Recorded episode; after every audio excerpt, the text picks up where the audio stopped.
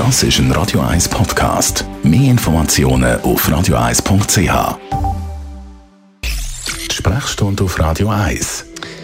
Gerade Anfang die Woche haben wir es ja gehört, der Bund hat jetzt neben Corona-Impfungen auch Corona-Medikamente bestellt und sich gesichert. Medikamente also zur Behandlung von der Krankheit Covid-19. Ähm, jetzt hat man ja Radio 1 Arzt Merlin Guggenheim über die Impfungen schon sehr viel geredet und gehört, über die Medikamente, aber eher weniger, habe ich das Gefühl. Äh, darum frage ich dich, was ist da jetzt in der Pipeline mit diesen neuen Corona-Medis? Äh, zuerst Merck und dann Pfizer haben beide zwei, also beide jedes Medikament rausgegeben zur Behandlung vom Coronavirus. Also ähm, die erste Therapie. Das heißt, die Impfung ist eigentlich eine Prophylaxe und die neuen Tabletten, das wären dann Therapien vom Krankheitsverlauf selber. Und äh, die haben in der ersten Studie, über die müssen wir vielleicht ganz kurz ein bisschen genauer reden, äh, zeigt, dass sie schwere Krankheitsverläufe und Hospitalisationen ähm, deutlich können reduzieren mhm. Also was muss man dann wissen zu diesen Studien?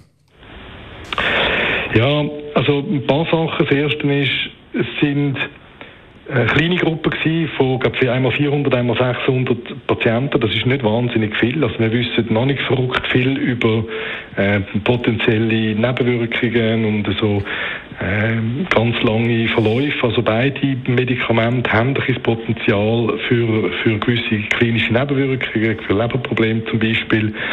Und äh, da werden wir sicher im Verlauf noch ein mehr Daten brauchen. Mhm. Okay, aber du hast es gesagt, Medikamente, die haben natürlich grundsätzlich auch ganz andere Funktion als die Impfung.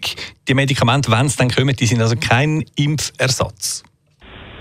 Nein, unter keinen Umstand ist das ein Impfersatz, sondern das ist äh, für die, die krank werden, äh, ist das eine Möglichkeit, einen schweren Krankheitsverlauf und damit im Idealfall eine Hospitalisation oder wenigstens im Extremfall Aufenthalt können zu vermeiden.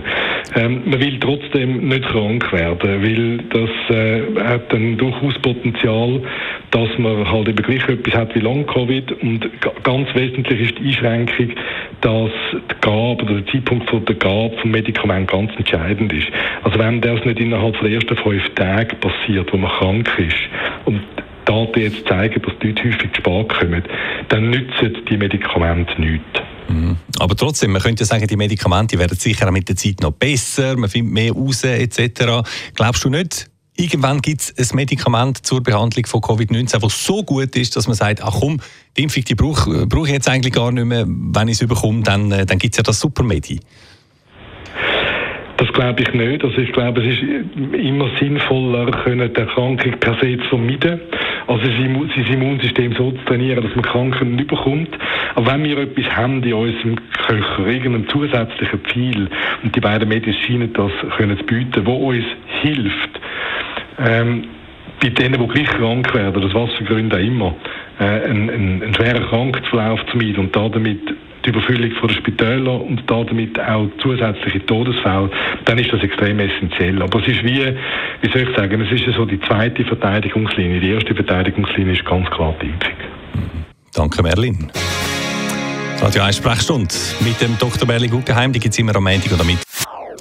Das ist ein Radio 1 Podcast. Mehr Informationen auf radio1.ch.